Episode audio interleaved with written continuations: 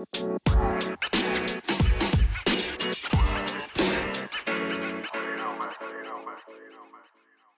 der heutigen Podcast-Folge wollen wir uns mit einem Thema beschäftigen, was dich in allen Lebensbereichen weiterbringen wird. Und zwar geht es um den Schlaf. Und ich möchte dir hier persönliche Tipps mitgeben, Biohacks, die ich selber seit Jahren nutze, die meine Schlafqualität immens verbessert haben. Und das hat verschiedenste Auswirkungen, wie zum Beispiel, dass dein Testosteronlevel besser ist, da dieser maßgeblich von Schlafmangel beeinflusst werden kann, das Verarbeiten des Gelernten verbessert wird und wenn du Sport machst, trainierst, natürlich auch dein Muskelaufbau verbessert wirst, wenn du auf einen guten Schlaf acht gibst. Und da gebe ich dir heute an die Hand, was ich praktiziere in verschiedensten Kategorien und du kannst dir einfach raussuchen, was für dich an welcher Stelle passend ist. Doch an der Stelle will ich dich wie immer erstmal beim One Up Man begrüßen, dem Podcast für Männer, die jeden Tag ein bisschen mehr aus sich rausholen wollen. Mein Name ist Daniel und ich werde dich wieder durch die heutige Folge begleiten.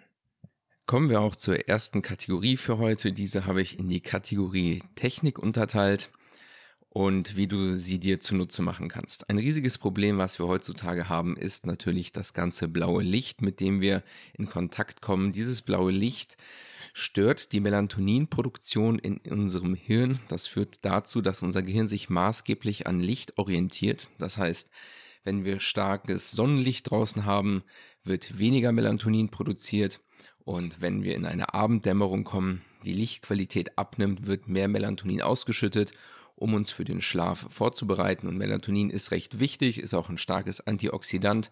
Das heißt, wenn du dieses nicht in ausreichender Menge selber produzierst, bereitest du auf jeden Fall auf lange Sicht Probleme. Jetzt leben wir natürlich in einer Welt, die viel geprägt ist von Arbeiten an Handys, Computern und dergleichen, Fernsehen gucken. Somit sind wir viel blauem Licht ausgesetzt und dort gibt es auf jeden Fall ein paar Tipps, wie du dieses blaue Licht reduzieren kannst. Zum einen kannst du an deiner Raumbeleuchtung arbeiten, zum Beispiel darauf achten, dass du kein helles weißes Licht hast, sondern eher ein gedämmtes Licht mit einem warmen Rotton. Zum Beispiel meine Nachttischlampe hat eine bernsteinfarbene Glühbirne, weil hier gezeigt wurde, dass diese nicht allzu stark diesen Rhythmus beeinflusst, ähnlich auch wie Feuerkerzen zum Beispiel haben auch keinen Einfluss auf die Verschiebung der Melatoninproduktion und so kannst du dir als Nachtlicht zum Beispiel eine bernsteinfarbene Glühbirne besorgen oder auch eine rote Glühbirne. Rotes Licht führt ebenfalls nicht dazu, dass der Schlafrhythmus gestört ist. Des Weiteren kannst du natürlich auch dafür sorgen, dass du das Blaulicht, mit dem du dich tagsüber konfrontierst, ein wenig herabsenkst. Das wäre zum einen, dass du auf deinem Telefon, ich nutze zum Beispiel ein iPhone, dort Night Shift aktivierst. Ich persönlich habe es den ganzen Tag an. Ich komme auch überhaupt gar nicht mehr zurecht, wenn ich so einen hellen, grellen Bildschirm mir anschaue. Das heißt, Night Shift habe ich eigentlich ganze Zeit an. Ebenfalls dasselbe auf meinem Laptop. Dort habe ich auch ganzen Tag Night Shift an. Das macht die ganze Farbqualität ein wenig wärmer. Mit Sicherheit gibt es das für Windows und Android-Geräte ebenfalls, dass du dort den Blaulichtanteil in deinem Bildschirm reduzieren kannst, was ich dir wärmstens ans Herz legen möchte, gerade wenn du irgendwie abends noch am Computer oder am Handy bist, dass du nicht mehr so viel Blaulicht abbekommst, damit deine Melatoninproduktion nicht hinausgeschoben wird, wenn dann kein Licht mehr vorhanden ist. Dann gäbe es noch eine weitere Alternative, die ich persönlich allerdings noch nie genutzt habe. Und zwar wäre das eine Blaulicht-Filterbrille. Das kennt man vielleicht von Leuten, die viel am Computer arbeiten. Dann gibt es solche Brillen, die haben zum Beispiel einfach klare Gläser oder manchmal so ein bisschen orangefarben. Die sind dazu da, den Blaulichtanteil aus dem Bildschirm herauszufiltern so dass du weniger Stress auf deine Augen hast. Du musst dir nämlich bedenken, jedes Lichtspektrum hat auch ein unterschiedliches Energiespektrum, was hinten auf die Netzhaut trifft. Und blaues Licht ist zum Beispiel sehr kurzwellig. Das heißt, dass dabei entsteht sehr viel Energie, die deine Augen natürlich dementsprechend belasten, was dazu führt, dass diese auch erschöpfen und warmes Licht, rotes Licht ist eher langwelliger und hat somit nicht so viel Energie, die dich dahingehend beeinflussen kann, weshalb der Tipp mit der bernsteinfarbenen Glühbirne als Leselampe zum Beispiel abends. Dann ein weiterer Aspekt in der Rubrik Technik und zwar nutze ich seit Oktober 2019 einen Sleep Tracker. Das, der nennt sich Aura Ring. Das ist so ein Ring, den kannst du an den Finger anziehen. Deutlich akkurater als die Apple Watch oder auch eine Fitbit. Ich habe diese drei Geräte ausgetestet. Die Fitbit habe ich verkauft, die Apple Watch habe ich verkauft, weil ich wollte gucken, welches ein guter Sleep Tracker ist. Und den Aura Ring, den habe ich seit Jahren. Auch wahrscheinlich eins der Gadgets, die ich wieder kaufen würde, wenn er mal hinübergehen sollte. Denn hier hast du sehr interessante Daten, die für mich auch für den Sport recht wichtig sind. Ich kann zum Beispiel sehen, wie ist die Herzfrequenz, wie senkt die sich nachts ab, die Pausen zwischen den Herzschlägen, was die Reizweiterleitung angeht. Auch recht spannende Metrik, weil du da einfach sehen kannst, ob du dich in einem chronischen Stresszustand befindest oder ob du dich gut erholst. Doch was ich auch noch richtig spannend finde bei dem Aura-Ring sind, dass die Schlafphasen überwacht werden. Das heißt, du kannst hier wirklich schauen, wie viel REM-Schlaf hast du, wie viel Tiefschlaf hast du.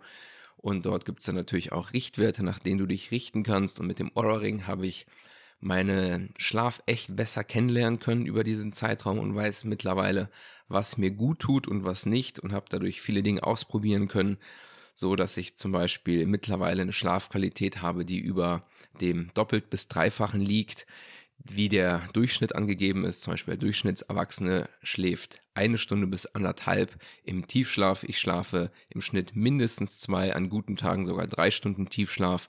Und da habe ich dann unter Umständen das Dreifache an Schlafperformance im Vergleich zu anderen Leuten, was recht gut ist, weil du dann echt gut erholt bist, besser regenerierst und das ist auf jeden Fall eine Qualität, die ich nicht mehr missen möchte, an diesem Schlaf optimiert zu haben. Selbst wenn ich den Ring jetzt nicht mehr hätte, weiß ich ja, was mir gut tut und was nicht. Also hier haben wir eher ein Gadget, was deine Schlafqualität indirekt verbessert, weil du die Möglichkeit hast, kennenzulernen, was dir gut tut und was nicht. Das heißt, der Aura Ring verbessert jetzt nicht direkt deinen Schlaf, aber du kannst dich besser kennenlernen und dahingehend schauen, was dir gut tut. Man muss natürlich dazu sagen, dass der Aura Ring jetzt keine kostengünstige Angelegenheit ist. Der reguläre Preis sind 314 Euro, habe ich glaube ich bezahlt. Und hier packe ich dir einen Link unten hinein. Das ist kein Affiliate-Link, ich bekomme kein Geld dafür. Aber du hast die Möglichkeit, 50 Euro Rabatt auf diesen Ring zu bekommen, falls du möchtest. Das Einzige, was ich von Aura bekommen würde, die würden mir eine Blaulicht-Filterbrille schenken, wenn einer mit diesem Link quasi sich so einen Ring kaufen würde, dann würde ich diesen Blaulichtfilter Brillentrick mal ausprobieren, weil bisher habe ich mir noch keine gekauft. Also falls du 50 Prozent, ach 50 Euro, nicht 50 Prozent, 50 Euro Rabatt haben möchtest auf ein Aura Ring, kannst du diesen Freundschaftslink nutzen da unten. Wie gesagt, ich bekomme keine Kohle dafür. Das ist nicht meine Intention dessen, dass ich den Ring hier erwähnt habe. Dann kommen wir auch in die nächste Kategorie. Diese habe ich als physisch kategorisiert, Dinge, die du halt tun kannst, um hier deine Schlafqualität ebenfalls zu verbessern. Das wäre zum einen die Raumtemperatur. Mit Sicherheit ist dir schon aufgefallen, dass du im Sommer, wenn es recht warm ist, schlechter schläfst, was auch einen nachvollziehbaren Grund hat. Unser Körper misst nämlich anhand der Körpertemperatur oder auch Außentemperatur die Schlafgegebenheiten. Das heißt, zum Abend hin möchte der Körper, dass es kühl wird. Das leitet den Schlaf ein. Und wenn zum Morgen hin die Temperaturen wieder warm werden, weckt er dich langsam auf, wenn du keinen Wecker benutzen würdest, was die meisten leider tun müssen. Und somit hast du hier die Möglichkeit, wenn die Raumtemperatur gut ist, idealerweise so 19 Grad wurde als der bestmöglichste Grad an Tra Raumtemperaturen identifiziert. Das heißt, sieh zu, dass du den Raum ein wenig abkühlst zum Abend hin, damit du besser schlafen kannst. Vielleicht eine dünne Decke, vielleicht nur ein Laken, damit dir nicht zu warm ist beim Schlaf, damit der Körper das Signal bekommt, es ist Schlafenszeit. Der nächste Aspekt, an dem du arbeiten könntest, wäre ein möglichst dunkler Raum. Hier haben wir ebenfalls den Aspekt mit dem Licht, dass wenn du zu viele Lichtquellen im Raum hast, zum Beispiel von draußen Laternenlicht reinscheint, dass auch das bereits dazu führen kann, dass dein Schlafrhythmus gestört wird. Dazu können auch irgendwelche leuchtenden LED-Lämpchen sein. Mach idealerweise alles aus oder kleb was drüber. Ich klebe dann zum Beispiel irgendwie so ein Stückchen Gaffertape auf die LED, die da irgendwie rumleuchtet, damit die kein Licht abgibt nachts. Das ist natürlich vielleicht recht extrem für dich, aber mir ist das einfach wichtig, weil ich gemerkt habe, dass guter Schlaf unglaublich wertvoll ist. Deswegen arbeite ich an allen Stellschrauben, wie es nur geht. Insbesondere kleine Ioden, die blau leuchten. Das blaue Licht, haben wir schon angesprochen, ist dort miserabler. Wenn du irgendwo einen roten Punkt hast an einem Fernsehen oder dergleichen, ist das ein bisschen weniger störend. Doch idealerweise würde ich dir nicht mal empfehlen, einen Fernsehen im Schlafzimmer zu haben da diese elektromagnetische Strahlung immer wieder aussenden werden, auch wenn die Geräte nicht aktiv sind und das kann ebenfalls dazu führen, dass dein Schlaf beeinträchtigt werden könnte. Also Raum möglichst dunkel halten, Fenster, Rollos runter, einen Vorhang oder dergleichen, Lichtquellen ausschalten nachts, dann tust du dir ebenfalls einen Gefallen damit. Dann kommen wir zum nächsten Aspekt. Dort geht es darum, dass du deine Körperkerntemperatur herabsetzt. Wir haben ja schon darüber gesprochen, dass die Raumtemperatur einen bestimmten Einfluss hat. Und hier geht es nämlich auch um die Körperkerntemperatur. Das heißt, du könntest warm oder lauwarm abends duschen. Das führt dazu, dass deine Blutgefäße oberflächlich auf Haut-Muskulaturebene stärker durchblut werden, durchblutet werden und somit die Körperkerntemperatur in deinem Organbereich, die ist sehr entscheidend, was das angeht, sich herabkühlen, weil mehr Blut an die Oberfläche gegeben wird und somit sinkt die Körperkerntemperatur herab, was dem Körper ebenfalls das Signal gibt, es wird Schlafenszeit.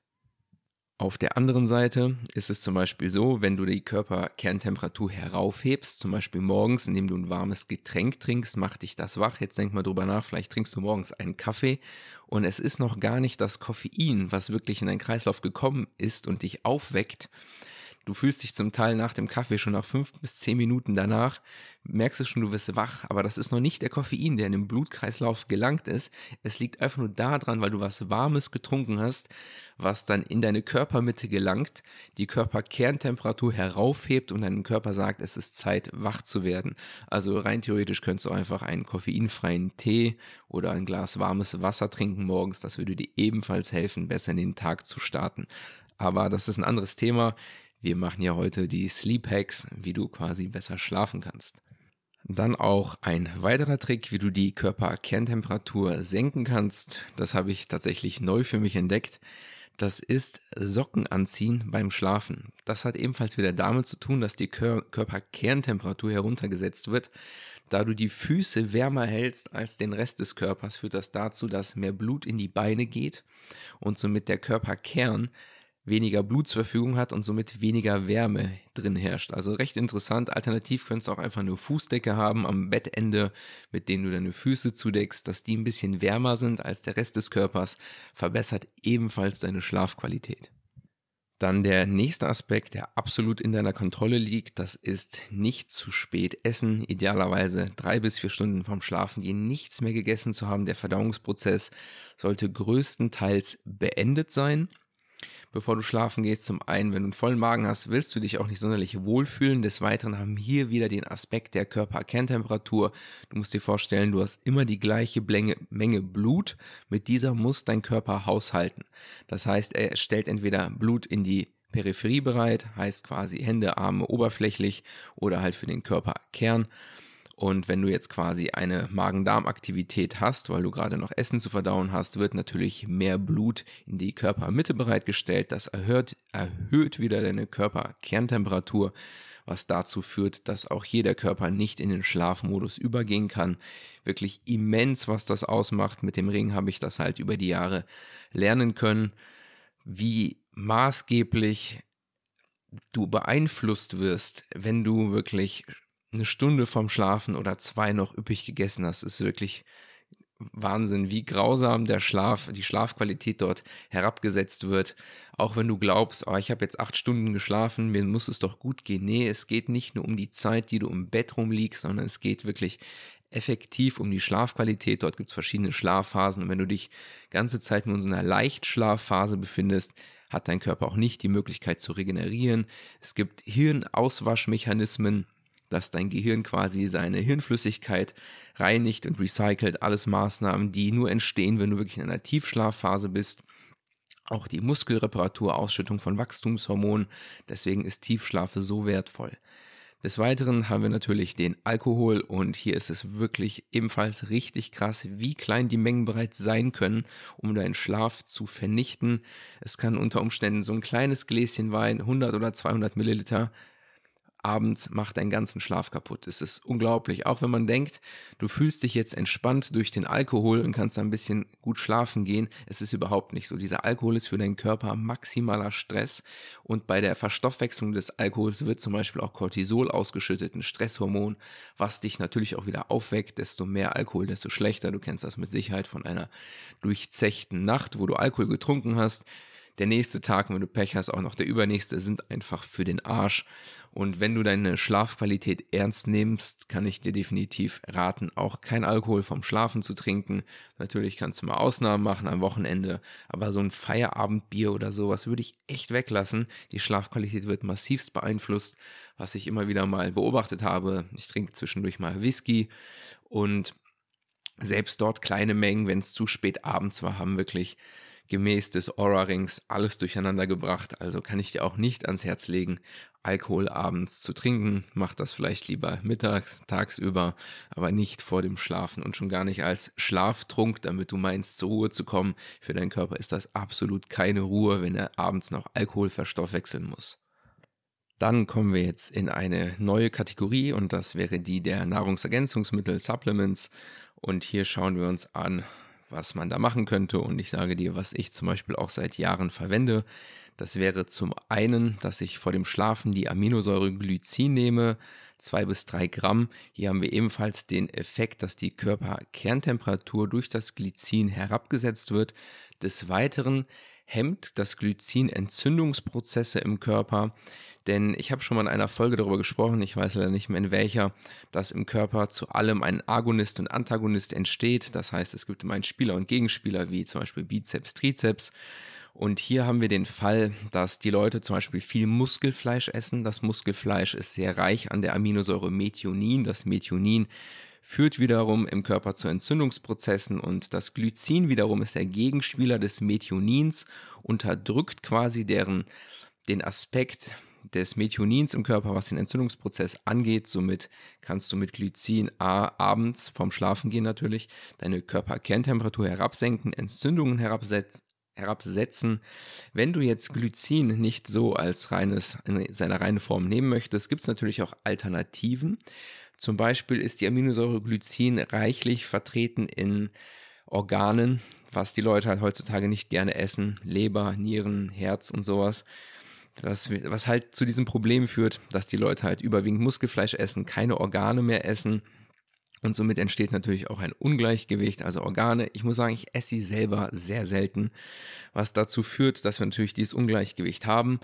Aber du hast noch weitere Möglichkeiten. Du könntest zum Beispiel alternativ zum reinen Glycin auch Kollagen nehmen. Kollagen ist zum Beispiel dieses Bindegewebe, was sich auch viel in diesen Organgewebsstrukturen befindet und diese ist sehr reich an Glycin. Dort solltest du dann schon irgendwie 10 Gramm Kollagen nehmen, damit du auf diese 2 bis 3 Gramm Glycin kommst. So hattest du quasi ein natürliches Produkt, Lebensmittel. Kollagen ist sowieso, glaube ich, in aller Munde, was das angeht dass das mittlerweile eine gute Proteinalternativquelle ist, findet man auch immer mehr in irgendwelchen Shakes oder Eiweißriegeln mit drin. Also diesen Weg könntest du gehen. Ein weiterer Weg wäre zum Beispiel Knochenbrühe, das mache ich auch manchmal im Englischen auch Bone Broth genannt. Hier geht es quasi nicht darum, dass du dir so eine Rinderbrühe oder sowas kaufst, die nur zwei Stunden geköchelt ist. Nee, wenn ich hier von Knochenbrühe spreche, spreche ich hier wirklich davon, dass hier wirklich Knochen unter Umständen 24 Stunden lang ausgekocht wurden. Dort wird nämlich ebenfalls sehr viel Glycin ausgekocht, was dabei entsteht aus dem Knochengewebe heraus, welches du trinken kannst so habe ich zum Beispiel auch so ein fertiges Knochenbrühpulver, was ich dann manchmal alternativ nutze für das Glycin. So, wenn man auch mal noch ein bisschen Hungergefühl hat, bisschen Salz rein, die Knochenbrühe ist wie so eine kleine Trinksuppe so gesehen. Und so kannst du dir abends auch zum Beispiel dein Glycin zu dir führen. Das nächste Supplement auf der Liste wäre Magnesium. Magnesium bietet sich sowieso an, wenn du viel Sport betreibst. Magnesium hat viele tolle Effekte, nicht nur was das Reduzieren von Muskelkrämpfen angeht. Auch im Hirn ist Magnesium maßgeblich an der Energiegewinnung auch beteiligt und Magnesium hat die Eigenschaft, die Spannung aus dem Nervensystem herauszunehmen was dazu führt, dass du, wenn du es abends nimmst, höchstwahrscheinlich auch eine bessere Schlafqualität haben wirst, gemäß Studien. Ich persönlich nehme hier so ein Magnesium-Kombi-Präparat, ein Multimagnesium genannt, denn es gibt verschiedenste Arten von Magnesium. Wenn du zum Beispiel an einem Langzeitdepot arbeitest, bietet sich ein Magnesiumoxid an. Wenn du allerdings in akuten Krampf hast, wäre ein Magnesiumcitrat besser, da dieses sofort wirkt, aber dafür kurzfristiger. Und ich mache das dann über ein Multimagnesium, wo verschiedenste Formen von Magnesium enthalten sind, so dass ich ein breiteres Spektrum an Wirkungsqualität abdecken kann. Also Magnesium vom Schlafen auch seit Jahren auf jeden Fall in meinem Staple mit drin, was die Supplements angeht. Des Weiteren macht es sowieso Sinn, Magnesium zu sich zu nehmen, insbesondere wenn du Sport machst, aber auch wenn du keinen betreibst, ruhig täglich, denn die meisten Menschen, gerade in der westlichen Welt, sind sowieso magnesiumtechnisch unterversorgt, was auch einfach damit zu tun hat, dass durch die konventionelle Landwirtschaft die Böden nicht mehr so reich sind an Magnesium, denn du musst bedenken, du kannst Magnesium nur über die Nahrung aufnehmen, wenn die Pflanzen es vorher auch über den Boden aufnehmen konnten. Das heißt, wenn die Böden nicht mehr so stark gesättigt sind mit Mineralstoffen, kannst du dementsprechend auch weniger aufnehmen und gut 50 Prozent in der westlichen Welt haben bereits ein Magnesiumdefizit und höchstwahrscheinlich gehörst du auch dazu. Somit bietet es sich an, Magnesium ruhig täglich zu nehmen. Das nächste Mineral, was ich abends noch zusätzlich nehme, wäre Kalium. Hier haben wir auch wieder ein Salz, so gesehen. Eigentlich ist auch Magnesium ein Salz. Doch das Kalium, hier haben wir denselben Aspekt. Die Lebensmittel, die sehr reich sind an Kalium, von denen isst man recht wenig. Das sind Kakao, also so richtig dunkle Schokolade, esse ich persönlich täglich, aber die meisten wahrscheinlich nicht. Avocados, die Banane etwas, Kohlgemüse, Rosenkohl zum Beispiel und natürlich Blattsalat, aber dort wirklich eine Familienportion. Also ich esse wahrscheinlich jeden Tag meine Familienportion Blattsalat. Also nicht so ein kleiner Beilagensalat, sondern so eine richtige Schüssel, die du eigentlich für drei, vier Leute hinstellen würdest. Machen auch die wenigsten. Deswegen hole ich mir zusätzlich nochmal Kalium über die Kaliumtablette mit rein. Auch hier haben wir den Aspekt, dass zum Beispiel in Europa ist die empfohlene Tagesmenge 2 Gramm Kalium, in den USA sind es zum Beispiel 4,7, also eine riesige Diskrepanz. Und selbst diese 2 Gramm reinzuholen, wenn du nicht wirklich auf deine Ernährung achtest, ist tatsächlich gar nicht so leicht. Und es gibt eine Korrelation, dass Kalium Blutdruck senkend wirken kann, da es die Muskulatur, die Ringmuskulatur auf den Gefäßen entspannen kann da arbeitet zum Beispiel der Körper mit Natrium-Kalium-Pumpen, wie er zum Beispiel auch die Spannung in einer Zelle regulieren kann. Und Natrium, Kochsalz, so gesehen, nehmen die Leute recht viel zu sich. Insbesondere dieses Tafelsalz, was natürlich eine, Miner eine Mineraldisbalance kreiert. Hier haben wir auch wieder zwischen Natrium und Kalium den Agonisten, Antagonisten. Somit bietet es sich an, den Kaliumgehalt in deiner Ernährung heraufzubringen. Das kannst du natürlich durchs Essen machen oder halt indem du dir halt ein Nahrungsergänzungsmittel holst um hier wieder die Differenz zu klären. Und idealerweise würde ich dir auch ans Herz legen, dass du kein normales Tafelsalz, dieses Kochsalz benutzt, denn hier liegt nur isoliert Natrium vor. Das gibt es so in der Natur eigentlich nicht. Wenn du irgendwie ein Meersalz oder ein Steinsalz, Bergsalz wie Himalayasalz oder dergleichen nimmst, hast du ein viel ausgeglicheneres Mineralprofil, dass du dort auch andere Mineralien drin hast, was dazu führt, dass du nicht so ein Überangebot in Natrium in deinem Körper kreierst, was zum Beispiel den Blutdruck erhöhen kann. Deswegen wird ja immer gesagt, Leute mit Blut, mit Bluthochdruck sollen sich salzarm ernähren. Das ist mit Sicherheit auch richtig, doch der Effekt einer salzarmen Ernährung ist tatsächlich recht marginal. Was das angeht, was die Blutdrucksenkung angeht, ist gar nicht so gravierend. Deshalb lieber auf eine gute Ernährung achten, ausgeglichene Salze zu sich nehmen, Kalium erhöhen, da kannst du das ein wenig kompensieren. Doch wenn du ein gesunder Mensch bist, wird dir das sowieso nicht schwer fallen. Dann kommen wir auch zum letzten Supplement für heute und das wäre das Melatonin. Ist, ist dir mit Sicherheit schon mal begegnet, irgendwie so als Jetlag-Bekämpfung oder dergleichen. Oder mittlerweile findet man es auch in den Drogeriemärkten wie DM oder Rossmann, dass es dieses Melatonin-Spray zu kaufen gibt. Das nutze ich dann zum Beispiel auch abends, dass ich mir da zwei, dreimal in den Mund sprühe, so dass ich irgendwie so ein Milligramm, 1,5 Milligramm Melatonin abends noch zu mir füge, um den Zyklus des Einschlafens zu beschleunigen. Das heißt, du liegst nicht so lange im Bett rum, bis dann dein Körper eigenes Melatonin einschießt, weil du wahrscheinlich noch wieder Licht um dich herum hattest oder bis spät abends an deinem Handy warst, was du idealerweise nicht tun solltest. Wenn du im Bett liegst und mit dem Melatonin-Spray kannst du dann ein wenig die Einschlafphase beschleunigen. Und zu guter Letzt habe ich noch einen kleinen Bonus für dich. Und zwar handelt es sich hierbei um einen Lichtwecker. Dieser Lichtwecker wird jetzt nicht deinen Schlaf verbessern, aber die Art und Weise, wie du morgens aufstehen wirst, dieser Wecker fängt eine halbe Stunde vorher an, bevor du die, die Zeit hast, die du gestellt hast, langsam den Raum hell zu machen. Hier nutzen wir dann den Aspekt, dass dein Körper, auch wenn du bereits schläfst, trotzdem durch die geschlossenen Augen signalisiert, dass das Umfeld hell wird durch diesen Lichtwecker, der über einen Zeitraum von dieser halben Stunde langsam das Licht immer weiter hochdimmt, so dass wenn der Wecker dann zu klingeln be beginnt, du dich schon ein wenig vorbereitet hast und nicht irgendwie aus dem Schlaf gerissen wirst, irgendwo durch einen schrillen Weckerton in einem dunklen Raum. Und das ist einfach Kacke. Keiner will so aufstehen. Das ist einfach grausam. Also Lichtwecker habe ich wahrscheinlich seit gut zehn Jahren mittlerweile kann ich dir wärmstens ans Herz legen, würde ich direkt wieder kaufen, wenn er mal seinen Geist aufgibt, aber er tut es tatsächlich schon so lange, wie ich ihn habe.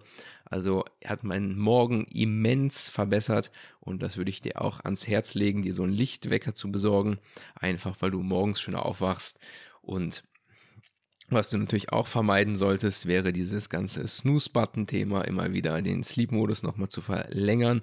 Warum das Ganze? Dazu würde ich dir gerne raten, die Podcast-Folge Nummer 17 anzuhören. Dort geht es nämlich darum, warum du den Snooze-Button nicht nutzen solltest, sondern direkt aufstehen solltest, wenn der Wecker klingelt dann will ich mich auf jeden Fall für deine Aufmerksamkeit bedanken. Würde mich freuen, wenn du die Podcast-Folge bei Spotify, Apple Podcast oder wo auch immer du sie gerade hörst, bewerten würdest, damit andere potenzielle Interessenten aufmerksam werden, ob es sich hier um was Brauchbares handelt. Würde mich natürlich auch freuen, wenn du den Podcast mit anderen teilst. Danke dir auf jeden Fall für deine Aufmerksamkeit. Bis dahin und ciao.